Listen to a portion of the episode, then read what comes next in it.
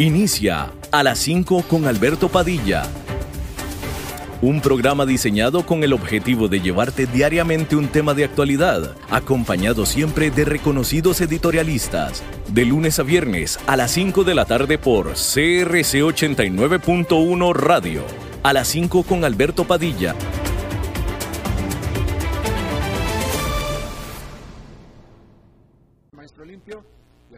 Manda y ordena es la señora Lisbeth Ulet, a cargo de la producción general de este programa. Vamos a comenzar hablando directamente acerca del coronavirus, acerca de la pandemia, específicamente en Estados Unidos. Y justamente en esta época en la que se están rompiendo en ese país eh, récords diarios de infecciones, hay que decir una cosa, el mundo en cuanto a la pandemia está siendo liderado, es decir, donde más casos se están presentando de pandemia en el mundo es en general en los países pobres, específicamente o más concretamente en América Latina y Estados Unidos. El único país desarrollado que en este momento está presentando números importantes, por no decir importantísimos, de eh, pandemia o de infecciones diarias es Estados Unidos, es la única economía desarrollada. Y después de ahí, solamente economías en vías de desarrollo. Bueno, en Estados Unidos, la Casa Blanca tomó una decisión que pues ha causado bastante sorpresa y también bastante estupor, hay que decir, eh, y alegando que se trata simplemente de un esfuerzo de hacer más ágil a la información, la Casa Blanca decidió que la información que sale de los hospitales respecto a la pandemia, que es la información más concreta que hay, vaya directo al Departamento de Salud y Servicios Humanos, que depende directamente del gobierno de Estados Unidos y ya no del Centro para el Control de Enfermedades, de la famosa CDC. Hasta este momento siempre había ido directamente esta información hacia la CDC, la cual depende del Departamento de Salud y, Servicios Humanos. Sin embargo, ahora quieren que vaya directo al gobierno. ¿Cuál es el problema con esto? la Casa Blanca dice que es un esfuerzo para agilizar información, eh, que podrá ser así, pero la realidad es que la CDC es un organismo independiente, la cual no recibe, en términos de la información que da, no recibe órdenes del gobierno, y el Departamento de Salud y Servicios Humanos sí. Ese sí es un departamento directamente que depende del gobierno y la CDC no. Así es que por supuesto que esta eh, pues, decisión se ve con muchísima, muchísima sospecha. En esta ocasión todo parece indicar que Estados Unidos se dirige de nuevo a romper récord de infecciones diarias porque eh, en este momento a esta hora se están registrando 65 mil infecciones en lo que va del día. Hay que recordar que este día, el conteo para este día todavía se le quedan todavía unas pues 3, 4 horas, así es que con toda seguridad la cifra se va a estar acercando bastante pues a los 70 mil, pero en cualquier caso se va a romper eh, récord de nuevo diario de infecciones. Bien, uno de los estados más afectados, tres de los estados más afectados son de los más populosos de Estados Unidos, que son Florida, Texas y California. En este último, ya se lo, informamos aquí, se han vuelto a ordenar eh, confinamientos, encierros, y vámonos directamente hasta Los Ángeles, California, donde está, y le agradezco muchísimo que se tome el tiempo para hablar con nosotros, mi colega periodista Ana Patricia Candiani. Ella es eh, periodista y presentadora de Telemundo de Los Ángeles, el principal mercado de Telemundo, y ella es la, conductora del principal programa de noticias de Telemundo en Los Ángeles. Ana Patricia Candiani, te saludo con muchísimo gusto, gracias por tomar la llamada. No, con mucho gusto, Alberto y auditorio, sí, con una situación súper complicada aquí en California, en el condado de Los Ángeles especialmente, que es donde más casos se registran y donde más muertes se han registrado y donde está pegando muy fuertemente esta decisión de echar marcha atrás, pero que evidentemente el gobernador Gavin Newsom ha anunciado que no quedaba otra opción porque cada vez estamos rompiendo los récords de un día con otro en cuanto a contagios y muertes. Eh, y eh, eh, tú me puedes confirmar que de todo California tan grande que es, es justamente el área de Los Ángeles eh, la más afectada? El condado de Los Ángeles con 140 mil casos, con 3.894 muertes. Em, hay otros condados que obviamente también registran cifras importantes, pero nada cercano a lo que pasa en el condado de Los Ángeles. El condado de Los Ángeles es la zona más habitada eh, o que tiene muchísimos más habitantes de todos los otros condados. Y es el primero que siempre ha estado en la mira de las autoridades de salud. Y todo esto a pesar, lo tengo que decir, tanto el alcalde de la ciudad de Los Ángeles como las autoridades del condado de Los Ángeles, desde que empezó la pandemia, estuvieron encima del tema, estuvieron tratando de imponer medidas, pidieron a la gente que use cubrebocas, que guarde el distanciamiento físico, pero aún así tenemos estas cifras y en mucha, en gran medida es ah, por la población mayor de edad, pero también en gran medida por muchos hispanos que no tuvieron otra opción que seguir saliendo a trabajar o porque viven en lugares con mucha gente, multifamilias, eh, porque tenían que salir o porque trabajaban en, negocios esenciales o porque no les quedaba otra que salir a vender sus productos para ganarse la vida. Eh, no estoy diciendo que obviamente ellos son los responsables, sino que estoy diciendo que es una de las comunidades más golpeadas en este COVID-19. Claro, eh, pero aparte, eh, bueno, o sea, que cayera en Los Ángeles no iba a ser raro que la comunidad hispana fuera a afectarse, puesto que es gigantesca en, en Los Ángeles, pero aquí lo que me está pareciendo más bien, y esta es la pregunta, pareciera que son las comunidades de trabajadores, de gente de clase socioeconómica eh, más baja. Sí, es también otro de los factores. Estamos hablando de, de minorías, porque también la comunidad afroamericana se lleva un importante eh, dato negativo sobre este tema, tanto de contagios como de muertes. No estamos hablando de la proporción de los latinos, pero sí está combinado eso, está combinado el tema de el poco acceso a la salud y eso a pesar de que aquí todas las pruebas han sido gratuitas e inclusive ofrecidas a personas que no tengan síntomas. pero que sí han golpeado muchísimo a la gente que tiene bajos recursos porque, eh, como decía, o trabajan, en tienen empleos que son esenciales o no les queda otra que salir a buscarse el pan de cada día. Y eso también considerando otra cosa. Las autoridades y muchas organizaciones no lucrativas, la comunidad se ha volcado a ayudar a la gente con comida, con servicios, con todo lo que se pueda para que precisamente esas personas que tienen bajos recursos pues pudieran pasar un poquito mejor esta difícil situación. Pero al final del día, este COVID es muy caprichoso y se cuela de una forma veloz. Claro, eh, y bueno, solamente confirmar una cosa que en este momento, después Florida es el estado en teoría en que más, más eh, eh, infecciones está reportando y California es el segundo estado. tú que cubres, estás en Los Ángeles, pero cubres todo el país, esta misma circunstancia de la población de bajos recursos, la, la población que tiene que salir a trabajar para comer diariamente, etcétera, ¿es lo mismo que está sucediendo también en Texas y en Florida? Sí tiene bastante que ver, pero también está el factor de los jóvenes. Eh, por ejemplo, una de las cosas que eh, las autoridades han denunciado muchísimo en el caso de Florida es todos esos jóvenes que se salieron a los bares, en cuanto se abrieron estos bares, en cuanto se abrieron las playas, pero por ejemplo una ciudad, en el caso de Florida y en el caso del condado Miami-Dade, como Hialeah, donde la gran mayoría de la población es hispana, ahí estamos hablando de que se registraron contagios importantes. No es una comunidad necesariamente en su totalidad de bajos recursos, pero sí tiene zonas de bajos recursos y ha sido bastante golpeada.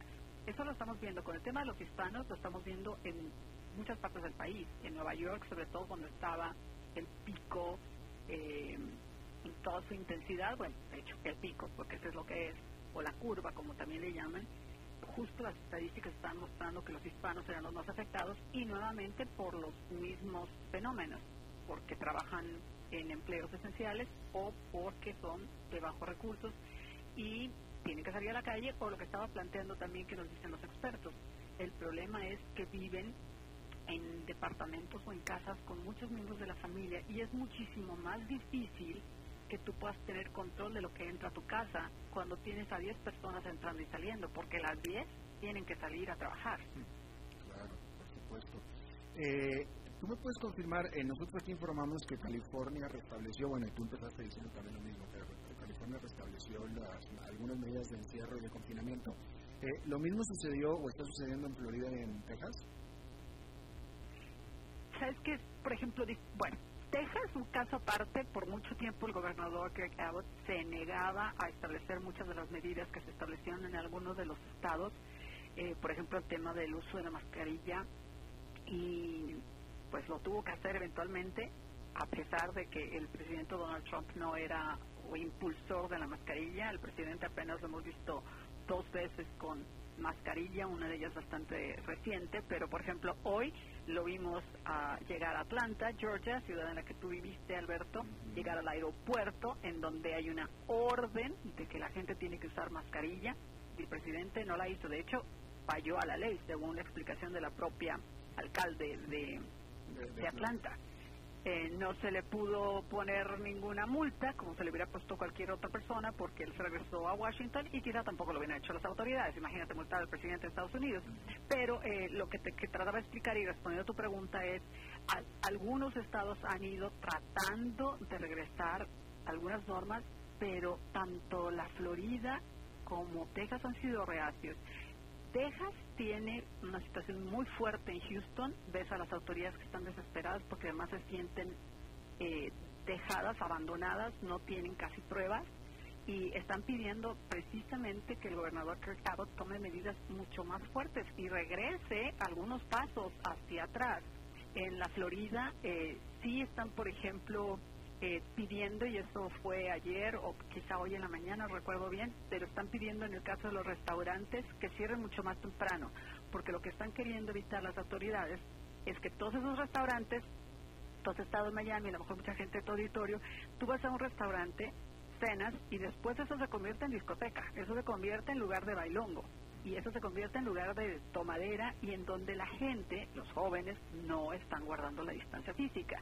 Entonces, por lo pronto, en, en Miami y en otros condados, no solamente el condado de Miami, por ejemplo en Palm Beach, están ordenando eso, el cierre de los restaurantes a las 10 de la noche para evitar que la gente esté con distanciamiento físico. Los niños están yendo a la escuela en, en Florida, que esa es la gran discusión que ha habido en muchas partes del país aquí en Los Ángeles hay una férrea oposición a que los niños regresen a, la escuela, como lo quiere el presidente Donald Trump. Estamos viviendo, Alberto Auditorio, un fuerte problema porque estamos eh, obteniendo la directriz del gobierno federal del presidente Donald Trump que quiere que todo parezca que es normal con la situación de estados como el de California, Texas, Florida, Arizona, en donde lo que está viendo es que su índice de contagios y su índice de muertes está aumentando muy fuerte. De hecho, en Florida, y quizá ahorita están reunidos, el gobernador de Santis está reunido con alcaldes y con mm, diferentes autoridades precisamente para hablar del COVID-19,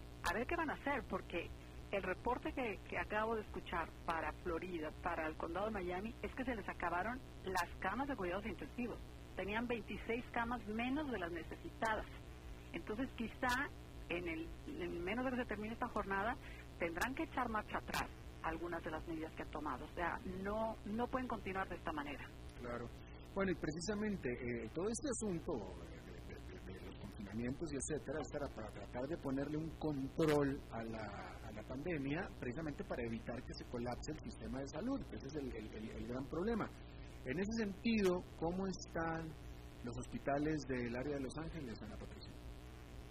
Hasta ahorita no están colapsados. Hasta ahorita las autoridades siguen reportando que hay espacio, pero la realidad de los hechos es que también ha aumentado en los últimos días una cantidad impresionante las hospitalizaciones, que por eso fue que el gobernador Gavin Newsom dijo nos tenemos que ir para atrás y había ordenado anteriormente el cierre en solamente ciertos condados y hace tres días, dos días, organizó de pronto no sé si estoy en, qué día porque a veces leo noticias de madrugada, de mañana, de tarde y confundo los días, pero pues acaba de ordenar ayer, ayer de hecho, el cierre para todo el estado por eso, porque están aumentando las hospitalizaciones, no solamente los contagios. Mucha gente dice, ah, pero la gente que se contagia se alivia, o la gente que se contagia es asintomática, no pasa nada. Sí, pero también hay gente que se contagia que necesita ir al hospital.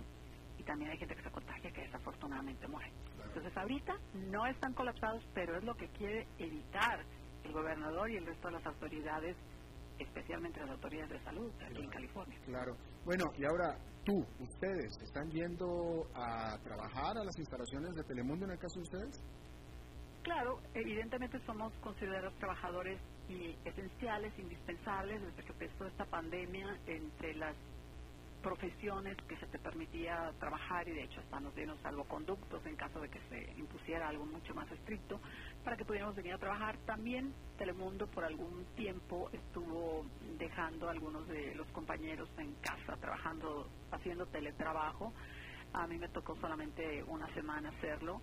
La verdad es que prefiero mil veces venir a la estación porque todo es más fácil eh, que estar en tu casa y tú eres el, el hombre orquesta o la mujer orquesta eh, estamos viniendo a trabajar con muchas medidas de precaución, eh, Alberto Auditorio. Estamos hablando que para entrar a las instalaciones, aquí estamos en las instalaciones de NBC Universal, estamos al ladito de lo que son Universal Studios, que permanece cerrado, solamente lo que es la parte de restaurantes volvió a abrir y que ahorita solamente si tienen patio pueden atender gente, o a menos de que sea para entrega a domicilio o para recoger. Entonces nosotros para entrar a estas instalaciones nos tienen que revisar la temperatura. Si se detecta que tienes una temperatura que podría comprometer tu salud, pues te repachan. Tenemos orden de utilizar cubreboca, obviamente mientras que no estamos maquillados que vamos al aire. Em, distanciamiento físico, por ejemplo, yo hago un noticiero en un estudio pequeñito que está en la parte alta de la redacción y mi compañero hace el, noticiero, ese mismo noticiero desde el estudio. Entonces tratamos de no estar juntos. claro, claro. Esa es la única forma de trabajar. Claro, por supuesto. Bueno, eh, Ana Patricia, bueno, si me permites en una en una nota ya un poco más personal, puesto que ya se me ya nos diste un reporte mucho muy completo y te agradezco mucho, Ana Patricia, pero eh, yo creo que al público le interesará saber de, un lado un poco más personal que aquí mi buena amiga Ana Patricia Candiani, la primera jefa que yo tuve en mi vida, la primera jefa profesional, y de hecho la persona que me, que me, que me dijo, yo creo que tú puedes servir para ser periodista de televisión en tu vida, fue precisamente hace 31 años Ana, Ana Patricia Cambiani. Justamente. 31 años, wow. y, Todavía apenas pintabas canas. Y bueno, ya las pintaba, ¿eh? Ya las pintaba, tú lo, tú lo has dicho. Sí, sí, pero eso, eso, eso era tu sello distintivo. Eh, tu, ahora, hay, ¿cómo se llama? Tu mancha de zorro. Hay que decir, hay que decir que yo no sé cómo salen las matemáticas en esta ecuación de los años, porque aunque esto fue hace 31 años, literalmente Ana Patricia Candiani tiene 36 porque tiene 36, cierta, ciertamente. Exactamente. Exactamente, porque si usted la ve, Ana Patricia Candiani tiene la mitad de años que yo aparento tener también. Este, pero para bien o para mal, por ejemplo, para David Guerrero, aquí el controlador de los controles, que, que, me, que me quiere correr de aquí desde hace ya tiempo, bueno, para él es para mal. Ella, ella es la culpable, David. Este, pero efectivamente, Ana Patricia fue la que fue mi primera jefa hace 31 años, Ana Patricia, y, hemos sido muy buenos amigos. Yo, yo la considero mi hermana y es mi hermana Patricia Yo también a ti, mi hermanazo, mi queridísimo Alberto Padilla, que te quiero tanto. Gracias. Y no importa la distancia, porque la auditorio de saber, nos conocimos en Monterrey y después hemos dos, dos, dos dado vueltas por, por la diferentes partes en México y acá en Estados Unidos y ahora todo en Costa Rica. Ah, no, Vamos persiguiendo. en una vez te caigo por allá. Ah, pues, no, estoy seguro que para que vas a caer tan pronto sea posible, pero este, no, no, sí, nos conocimos hace 31 años, Ana Patricia y yo seguimos igual de cercanos que siempre, incluso más, puesto que ha pasado mucho tiempo, somos eh, muy cercanos y nos vemos cada vez que podemos y nos hablamos muy seguido y y pues literalmente, si no hubiera sido por ti, por ella, yo no estaría aquí y yo no hubiera hecho lo que estoy haciendo, literalmente, para bien o para mal, como lo digo. Hay mucha gente que me quiere y hay otros que no tanto, Ana Patricia. pues yo creo que eso pasa, eso, eso pasa con todos, ¿no? O sea, digo, algunos tienen la suerte de ser mucho más queridos que otros, pero siempre hay quien dice, ay no, este ser humano no me cae tan bien como quisiera, ¿no? Exactamente. Bueno, pues Ana Patricia Candiani de Telemundo en Los Ángeles, te agradezco muchísimo que hayas platicado con nosotros. Manita, yo te quiero mucho y después hablamos tú y yo como siempre este, en nuestras charlas personales. Encantado de la vida y por favor la recomendación, yo sé que hay mucha gente que no cree, hay mucha gente que dice, ay, el cubrebocas no va a hacer nada por mí, ay, esto del COVID se lo inventó alguien, ay, yo no conozco a nadie que se haya muerto, pero créanlo que es cierto, es una realidad. Eh, desafortunadamente conozco gente que ha perdido a seres queridos. Reportamos todos los días historias muy tristes también, aunque no, no conocía antes a las familias o a las, o a las personas, las conozco a través de la historia que contamos en Telemundo 52. Muy triste, muy doloroso. Y la verdad es que usar un cubrebocas, lavarnos las manos y tratar de estar a distancia de gente, no ir a fiestas, puede salvar vidas, puede salvar su vida. No juguemos con esto, porque no es broma, ¿eh? No es broma. Totalmente, que eso sí es cierto. Bien, Ana Patricia. Besos, abrazos a distancia, porque es la única forma que te puedo besuquear. Definitivamente. Bien recibido. Gracias, manita. Besos, Hasta luego. Bien, vamos a hacer una pausa y regresamos con más. A las 5 con Alberto Padilla por CRC 89.1 Radio. Tinto, blanco, rosado, espumante, seco Dulce. El vino es como los amigos. Proviene de diferentes cepas y familias convertidas en bodegas de tradición.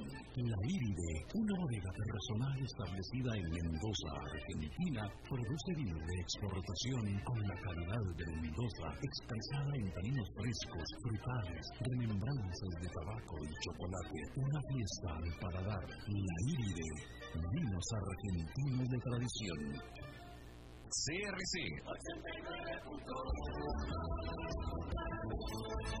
Oyentes informados. El agua es vida, salud y bienestar. Por eso, vos y los tuyos necesitan agua purificada, ozonizada y embotellada San Ángel. Hace que tu vida sea más larga y saludable con agua San Ángel. Disfrútala naturalmente y viví una experiencia con agua purificada San Ángel. Pureza que se siente. Búscanos en Facebook como Agua San Ángel. En tiempos de emergencias y de incertidumbre, es fundamental la información verificada y confiable. Evite los medios anónimos e irresponsables. Dígale no a las noticias falsas. Los medios de comunicación formalmente establecidos son el antídoto más eficaz contra la desinformación. Infórmese por la radio y la televisión a toda hora, con los rostros y las voces que usted conoce y confía fue un mensaje de la Asociación Internacional de Radiodifusión, AIR.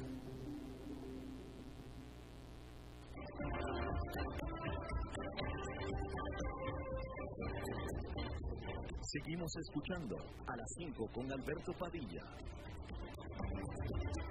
Bueno, muchísimas gracias por continuar con nosotros. Eh, déjeme le informo que la CEPAL, la Comisión Económica para América Latina y el Caribe, acaba de sacar hoy un eh, informe bastante, pues bastante interesante, pero bastante pesimista, ¿no? Dice, le voy a leer los dos párrafos importantes de este informe. Este informe dice que la actividad económica en el mundo está cayendo más de lo previsto hace unos meses como consecuencia de la crisis derivada de la enfermedad por coronavirus y con ello aumentan los impactos externos negativos sobre América Latina y el Caribe a través del canal comercial de términos de intercambio, de turismo y de remesas.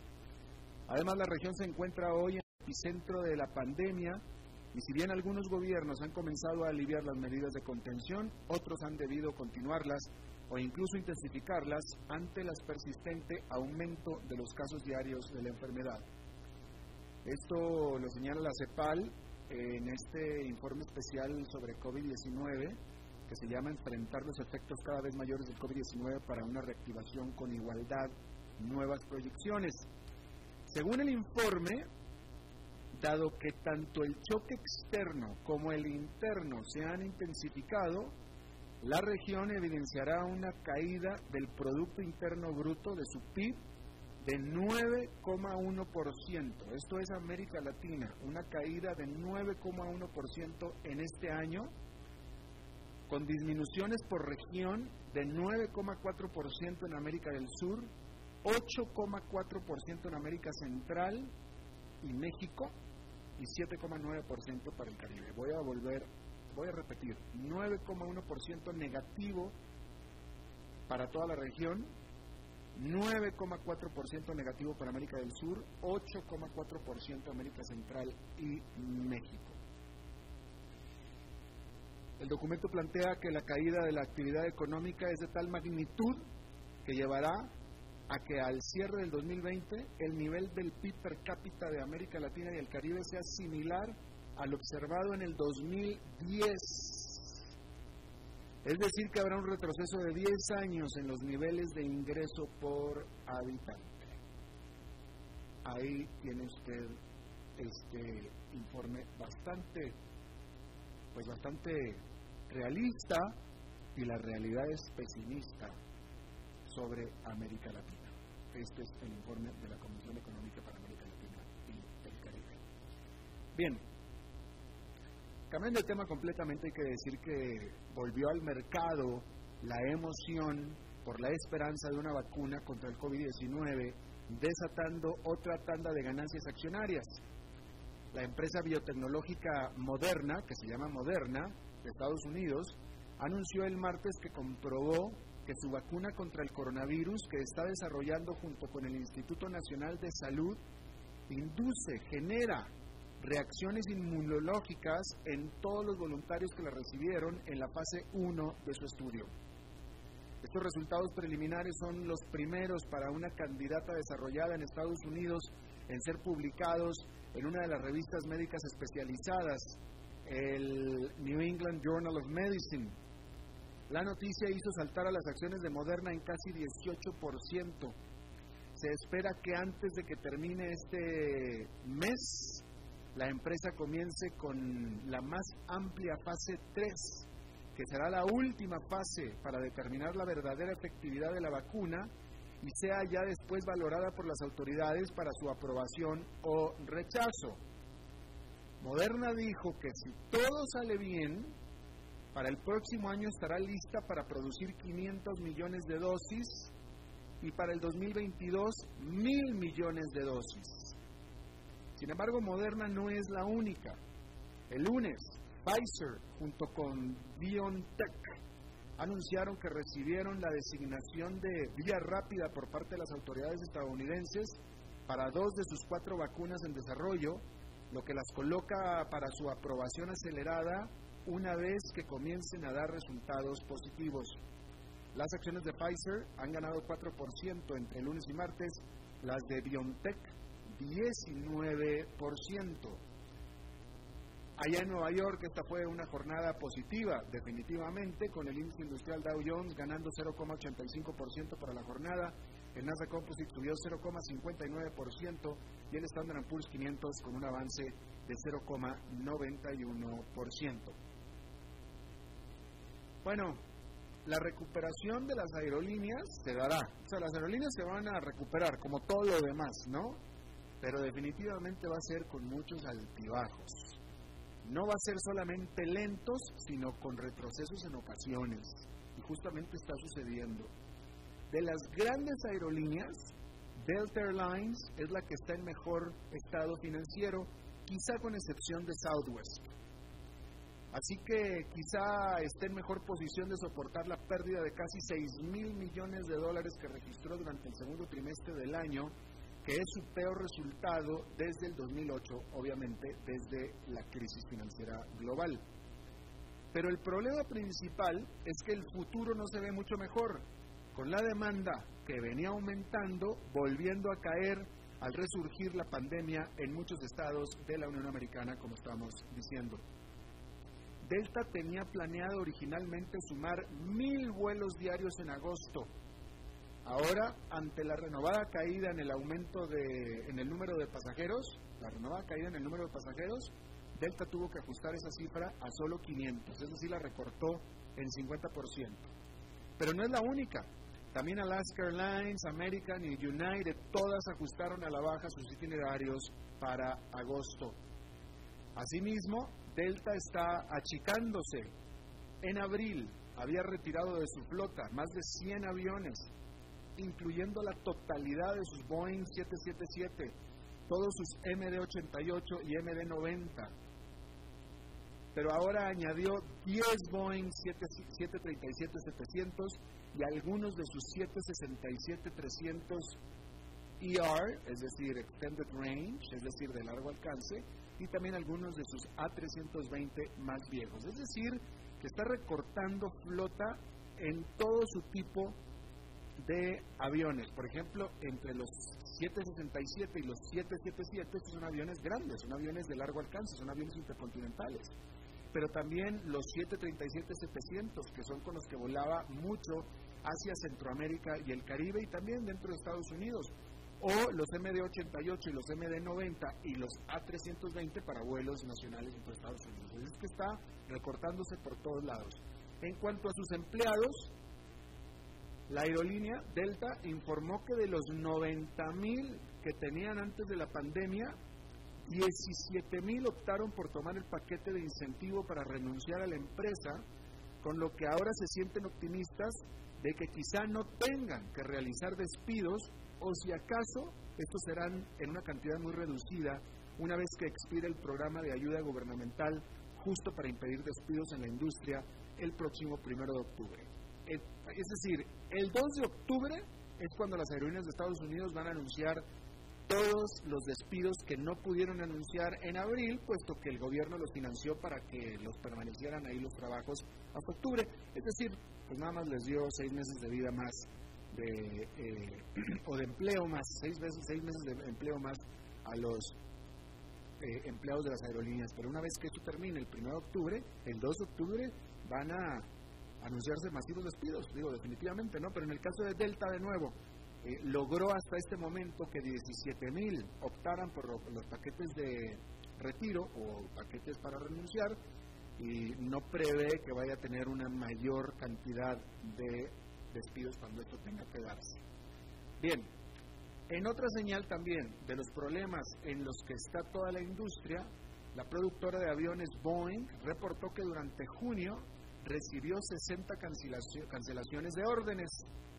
Esto es mucho menos, definitivamente, que las 150 cancelaciones que recibió en marzo y las 108 de abril. Pero se había esperanzado, pues en mayo recibió solamente 18 cancelaciones pero pues luego en junio 60. La Asociación Internacional del Transporte Aéreo, mejor conocida como la IATA, espera que las pérdidas combinadas de la industria de la aviación superen 84 mil millones de dólares este año y espera que la demanda de viajes se recupere a los niveles prepandémicos hasta al menos el 2023. Eso sí nos va bien. Bueno, un amplio y serio estudio publicado este lunes por la prestigiosa revista especializada The Lancet reveló que el desplome en las tasas de fertilidad, la población mundial alcanzará, con que, que con este desplome que se ha estado dando en los últimos años y la tendencia de fertilidad, la población mundial alcanzará su pico en 9.700 millones de personas en el año 2064 y a partir de entonces comenzará a disminuir la población del mundo. Nunca en la historia conocida de la humanidad la tasa de natalidad ha sido negativa y ahí a partir de 2064 lo empezará a hacer. Más de 20 países, incluyendo Japón, España e Italia, verán su población caer en más de 50%. Por supuesto que mientras que una menor tasa de natalidad reducirá la sobrepoblación, también generará una crisis demográfica y esto porque habrá una gran cantidad dispar, habrá una gran disparidad entre una creciente población cada vez más vieja con una cada vez más chica población en edades laborar y que puedan, y que son los que puedan, financiar los sistemas de pensiones y de salud de los viejos. Y ese es el gran problema de la reducción de población que ya se está dando en algunos países. Aquí lo, lo que yo le estoy dando aquí es en todo el mundo, pero ya en algunos países de Europa, como España, como Italia y el propio Japón, están teniendo fuertes presiones demográficas precisamente por eso, porque hay cada vez más viejos sin trabajar, sin producir, que solamente consumen y que consumen su muy bien ganado sistema de pensiones y que ellos ayudaron a financiar, pero desafortunadamente el sistema de pensiones normalmente funciona de la siguiente manera.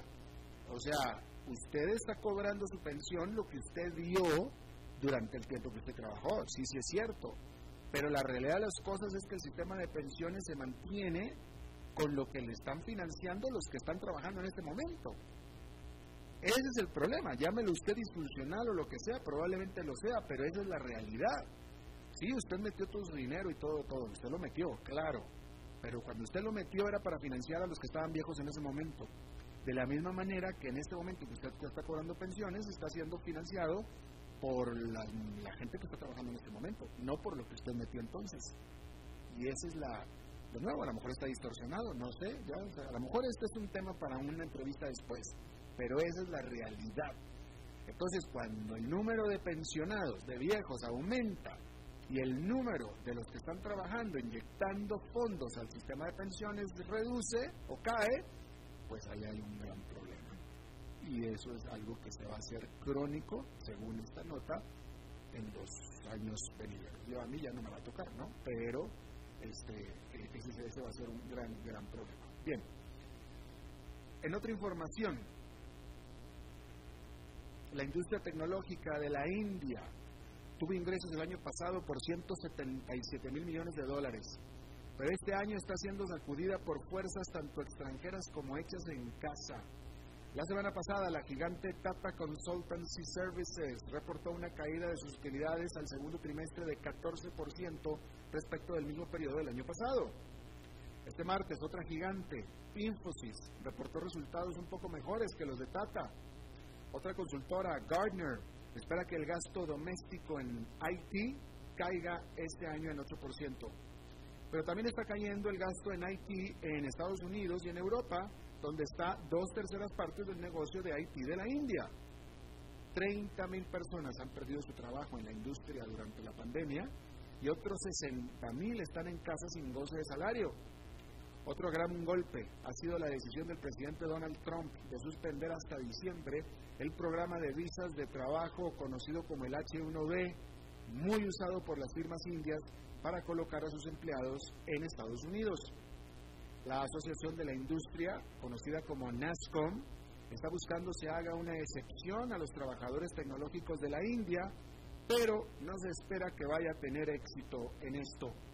De tal manera que mientras no haya un cambio radical de las circunstancias, la alguna vez próspera y gigante industria IT o informaciones de la tecnología o de la información, tecnología de la información, ¿qué estoy diciendo? La tecnología de la información en inglés IT de la India enfrenta un costoso, muy costoso encogimiento, achicamiento.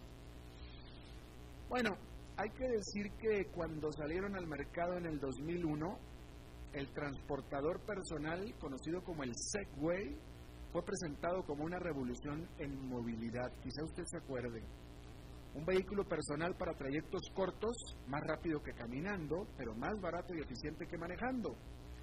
Este vehículo totalmente eléctrico en el que uno se paraba, uno iba erguido sobre él, de dos ruedas, pero en lugar de atrás y adelante, era una al lado de la otra, sin frenos y sin volante. Lo que tenía era una manija, una agarradera. Los conductores lo maniobraban solamente con el balance de su cuerpo. Definitivamente toda una llamativa novedad en su momento. Sin embargo, al final resultó que el aparato Made in USA fue toda una exageración fracasada y este martes fue el último día de su producción. Entre sus problemas de nacimiento estuvo que, pues más que nada, su alto precio, porque costaba 5 mil dólares la cosa, ¿no? Algunos se quejaban también de su peso, que era de 32 kilogramos, aunque se podía, si tenía energía, se podía arrastrar muy fácil, realmente, como si fuera una bicicleta. porque cuando usted lo arrastraba, esa cosa se movía sola, eh, básicamente, se ponía como neutral, pero con, con, algo de poder como para que usted lo pudiera arrastrar sin problema. Si perdía la, la batería, entonces era más pesada. Pero quizá lo más dañino de todo para el Segway es que para la inmensa mayoría sus conductores se veían como bobos, ¿no? Y encima está la desastrosa caída de un Segway que tuvo el entonces presidente George Bush, que salió en fotografías y ahí está, ahí, ahí búsquela en Google y ahí la va a encontrar.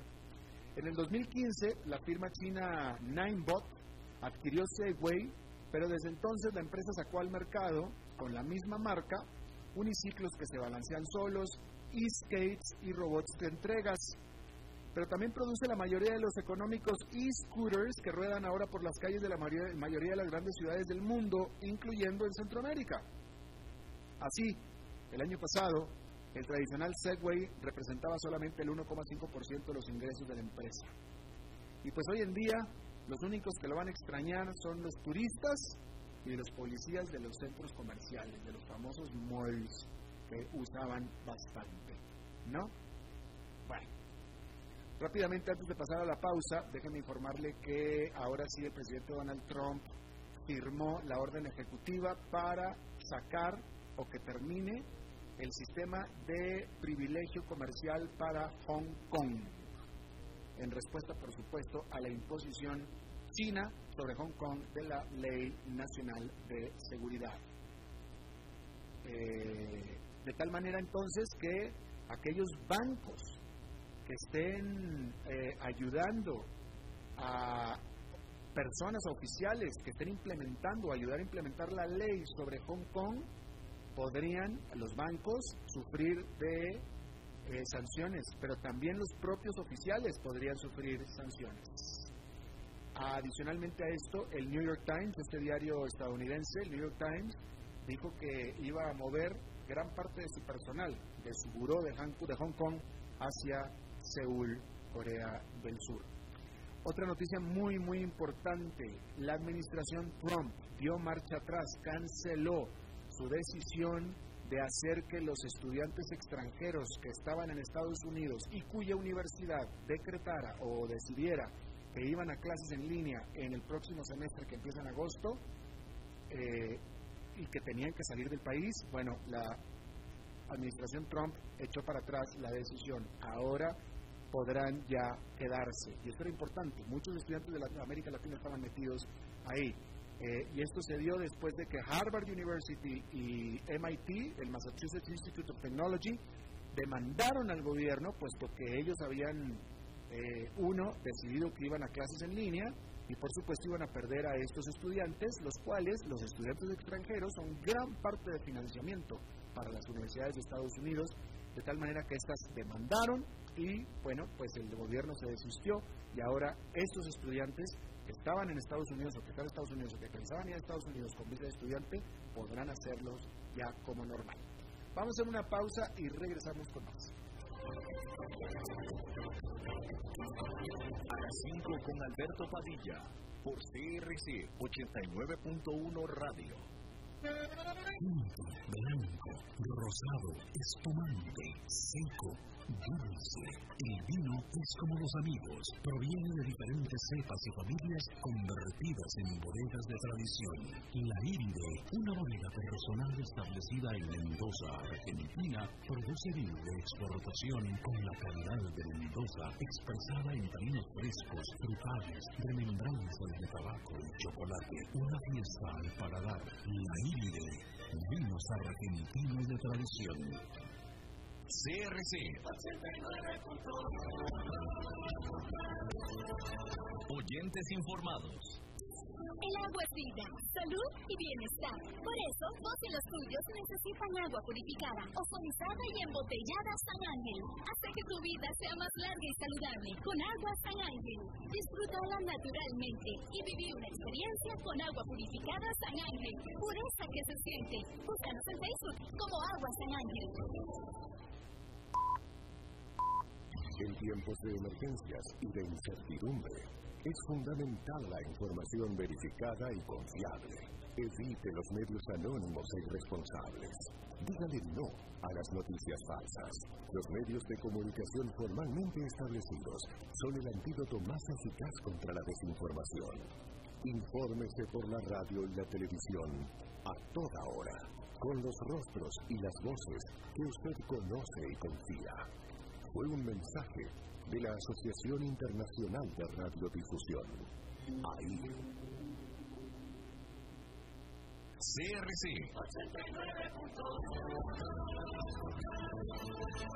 Oyentes informados. Somos Plus TV lo nuevo en televisión inalámbrica con nuevos canales y la mejor señal que no se afecta con la lluvia. Somos Plus porque somos más. ¿Qué esperas para suscribirte y aprovechar nuestras ofertas especiales?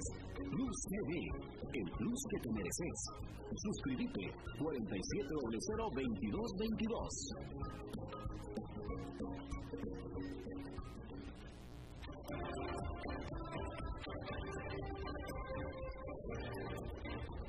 Seguimos escuchando a las 5 con Alberto Padilla. Bueno, muchísimas gracias por continuar con nosotros. Yo estoy de plácemes porque hoy nos visita de nuevo alguien que yo extrañaba muchísimo, que es Maritza. Maritza. No me digan, yo no sé, si será que ya estamos ahí. Sí, Maritza, aquí estás. Ay, pero mira, no, no, a mí se me cumplió, a mí se me cumplió. Maritza, ¿cómo estás? Maritza, mi amor, ¿cómo estás? Sí, no, se le dio en la nuca. Maritza Bella, ¿cómo estás? Mi amor, bella, divina. Estás, estás, totalmente. Yo te, te extraño tanto, Maritza, hace más de dos semanas que no te veo. Este no seas hipócrita. Te lo juro. Te más querido. No, hemos, no podía, eh, Maritza, hay que decir que Maritza, eh, por culpa mía, eh, los dos segmentos de los dos miércoles pasados no pudo estar porque yo me extendí en la entrevista que tuve esos dos días este, y te pido una disculpa, pero me da muchísimo gusto que estés otra vez de. No, ves qué lindo, como qué lindo, ahora sí, eso era. Absolutamente. No, no. Maritza es number one. No, eso es. Oíme, este. Que ya se aprobó una ley, bueno, es que ese no es el tema. A ver. Pero después me gustaría platicar con vos que se aprobó esta ley sobre el acoso callejero. Ah, sí, aquí en Costa Rica, sí, sí, sí, muy importante, definitivamente. Yo me imagino que tú debes ser víctima total de eso todos los días. No, mi bueno, este, mira que gracias a Dios Jaime, me han dicho piropos, este, pero no tan feos, así como, no, no, a mí me dicen cosas hermosas, me dicen, este, me gritan cosas bonitas en la calle, pero no debería ser de ciertas cosas que se... Pero se me hace una te, te quiero contar algo. A ver, dime. Fíjate vos, que vos sabés que a mí me encanta navegar por las redes, como un pececito. Me encanta. Ajá. Y fíjate que me encontré por esto de uno que lo en un tailandés. Hay Alberto Padilla. Lo, este, lo apresaron. Lo apresaron a este chico de 24 años por tener un fetiche. ¿Fetiche ilegal?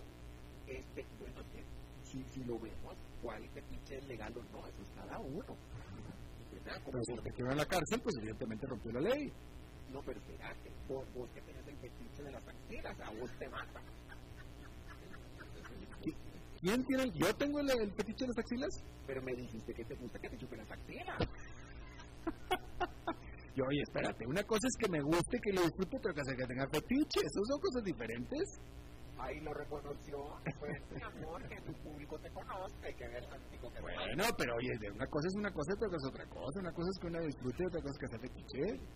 Eh, No, bueno, pero este, fíjate, voy a contar el chisme. Este hombre tailandés. Además, no, no cuentes lo que nos contamos en la intimidad, Maritza. Fíjate que lo, lo, lo, lo apresaron no por el fetiche, sino por culpa de él. Porque el fetiche es lo más extraño que yo he escuchado, por eso lo quiero comentar. Un fetiche con chanclas, con chanclas, sandalias, chancletas. ¿Esto fue en, eh, ¿Esto fue en Tailandia o en República Dominicana? No, mi amor, en Tailandia. Ah, ok. decir, Ahí todo el mundo anda en chancletas. Y vos, este señor lo apresaron porque se robó todas las, a los pobladores le robaban las chanclas. Pero pues, único. eso no es es un ladrón. No, mi vida, adivina pa- para qué nos querían. Oh, oh. Para tener sexo con la chancla. Los, lo juro, lo juro. Vos sabés que vos, oye, ahora sí, cuánto este señor sonaba como corriendo con chanclas. ahora. Se oían puros chancletazos detrás de la puerta. Pero mi vida, imagínate, imagínate, este, que este, ya cuando pobrecito, él se llama Claudia. ¿Cómo se llama? Claudia, Claudia. Ok. Claudia, pues, no, no puedes pedir mucho tailandés, se llama Claudia. Ok. Y fíjate que a él lo pescaron, primero dijeron que es un ladrón, bueno, pues en realidad no es. Pero después cuando descubrieron para qué querían las chanclas Jesús María y imagínate que lo agarraron por las, las imágenes de, de, de circuito cerrado de la gente que tiene cámaras en sus casas este, y dieron con él. Entonces le cayeron a la casa, le hicieron un allanamiento y había, lo encontraron teniendo sexo con las chanclas. Mi chiquito, pero deme el asco, perdona que te lo diga. Pero, Ay, Dios. Es la hora de la cena, Maritza. bueno, pero esto está pasando en el mundo. Imagínate que después de varias horas de que la gente usara las pues él todavía más contento. Entonces se tiraba y besaba y, se frotaba con la chancla. Vos te puedes imaginar qué locura. Pues si es que este se fue, digo yo, digo, ay, yo, yo sabía el fetiche de los pies, pero de la pura chancla. Tranquila, yo sí lo conoces muy bien. y fíjate, bueno, pues, Alberto Padilla, vos, vos sabes una cosa. Vos sos como la chancla de mi mamá. Te veo venir y se me acelera el corazón. Muchas gracias. Lo tomo como un cumplido, ¿eh, Maritza? Gracias, qué linda. Hay una, te, te voy a encargar una, te voy a cantar una, una, una eh, eh, eh, canción mexicana eh, para que se la cantes ahí a tus compañeros que tienes ahí en tu programa. Dale. Se llama La Chancla, busca, busca en Google La Chancla. Es que me dijiste que me la ibas a cantar. Eh, bueno, el- la estrofa dice, yo soy la... No, no, yo soy no. Tú eres la chancla que yo dejé tirada. En el basurero, ahí hay quien te recoge. Será, será muy bueno el que por ti se enoje. Es como la versión de Paquita la del barrio. es eso. Más o menos, más o menos. Mi vida. Este, imagina. Alberto. Un minuto nos queda ya, Marita. ¿Qué decir? Un minuto nos queda nada más. Ay, pero como tan rápido. Eh, aquí. Este. ¿Qué te dijo? Dijo, este, eso, mi amor. Que, ah, bueno, que de- me- de- después me gustaría. que es un piropo bonito para vos? ¿Qué cosa? Un piropo que vos dirías. Un piropo que yo diría a quien, a una mujer. Sí, mi amor. Un piropo que vos digas, bueno, según tu, tu, tu opinión, es un piropo bonito. Algo que vos puedas decir. No, bueno, algo relacionado con la belleza, con la belleza de esa persona, ¿no? Qué linda te ves, qué bien te sienta ese vestido, qué bien te sienta esa camisa, qué bien te sienta ese peinado, qué lindos ojos, qué linda sonrisa. Lo entiendo. Es que yo digo que sí, que, que hay, este, hay eh, piropos bonitos. Simplemente hay que educarnos aprender a decir cosas bonitas. Totalmente, Como totalmente. por ejemplo yo. Yo no te deseo buenas tardes, Alberto. Te deseo siempre. Mucho y a todas horas. Ah, bien, entonces muchas gracias, qué lindo. Yo me siento muy, me siento muy halagado por todo. Yo, yo, yo, yo, piropos los que me avientas tú, Marita, te lo agradezco muchísimo, ¿eh? A ver, hay otras cosas, pero estamos muy lejos. Te voy a pedir, por favor, que tampoco me lo hagas tanto porque me vas a hacer vanidoso y no quiero. Ay. Después, bueno, te- tendremos una cita, vos, tus axilas y yo. ¡Eso! Pues, me, me- me las voy a peinar. Ah, sí, Me las voy a- Exacto, me- para que estén presentables. acabaste de, de destrozar con lo que te dije. Alberto. Gracias, Maritza. Igualmente, Maritza, gracias. Bye, bye, Maritza, gracias. Bien, eh, solamente para eh, cambiando de tema y cerrando ya el programa, cuando empezamos este programa eh, había 65 mil casos de coronavirus en Estados Unidos, en este momento ya son 70, con lo cual se rompe otra barrera. Hay que decir que la barrera de los 60 mil se rompió hace una semana en Estados Unidos, ¿ok? Y ya en este momento eh, ya son 70. Obviamente este asunto está bajo control, eh, totalmente fuera de control. Es todo lo que tenemos por esta emisión. Gracias por habernos acompañado. Nos reencontramos en 23 horas. Que la pasen muy bien.